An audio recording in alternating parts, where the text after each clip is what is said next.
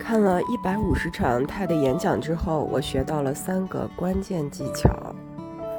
有哪些因素是造就一场伟大的演讲？那种能吸引人们的注意力，并且号召人们采取行动的演讲所不可或缺的。本文作者在观看了一百五十小时的 TED 演讲后，总结出了三个关键要素，相信会对你的演讲能力大有助益。近些年来，他的演讲无疑树立了一个标杆。商业评论此前发表的一篇文章中，邀请到了该组织的创始人克里斯·安德森，让他讲述了他在过去三十年里主持泰的演讲活动的经验和教训。但是，经验和直觉是一回事，数据和分析又是另一回事。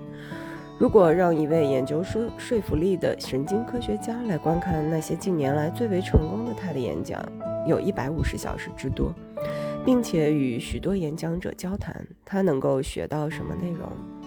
以上所说的正是我的工作，以下则是我所学到的内容。第一，调动情感。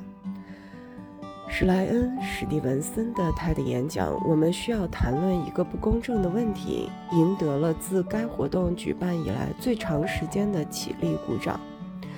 作为一名民权律师，他成功的在最高法院的米勒诉阿拉巴马州案（阿拉巴巴马州对被判谋杀罪的青年实行强制终身监禁，且不得假释）中进行了辩护，并取得了胜利。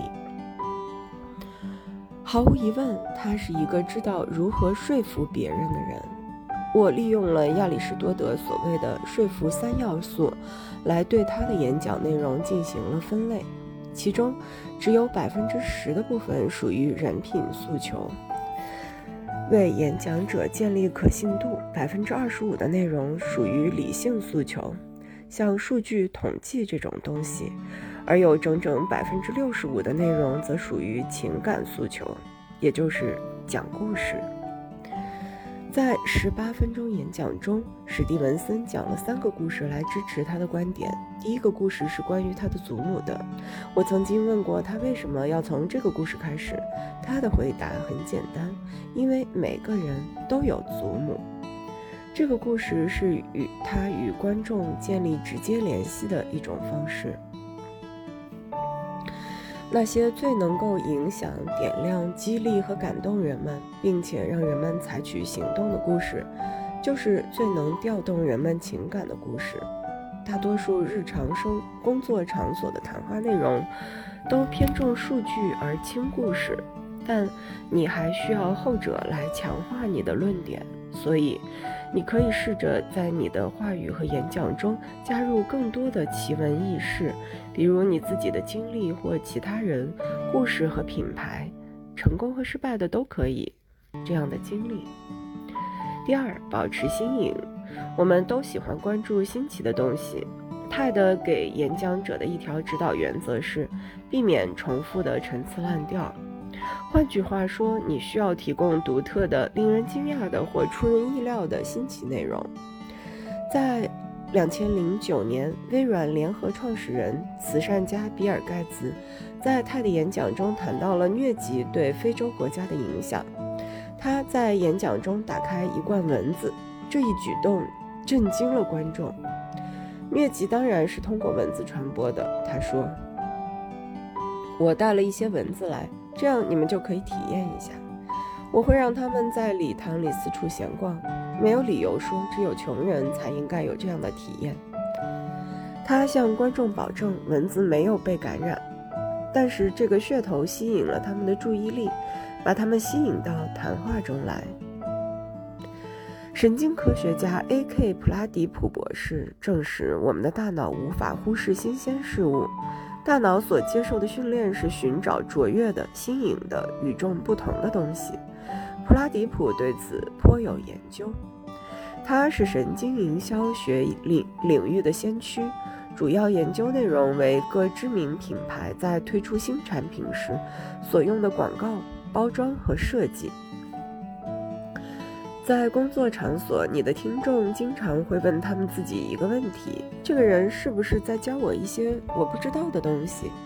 所以你可以介绍一些出人意料的、令人惊讶的内容，或者为一些老问题提供一个崭新的、新颖的解决方案。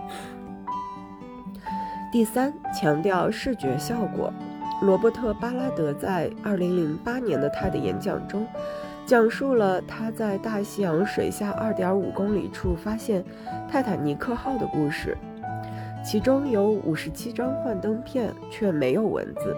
他展示了海底生活的图片、图像和动画，没有附带一个字的文字说明。观众们都很喜欢。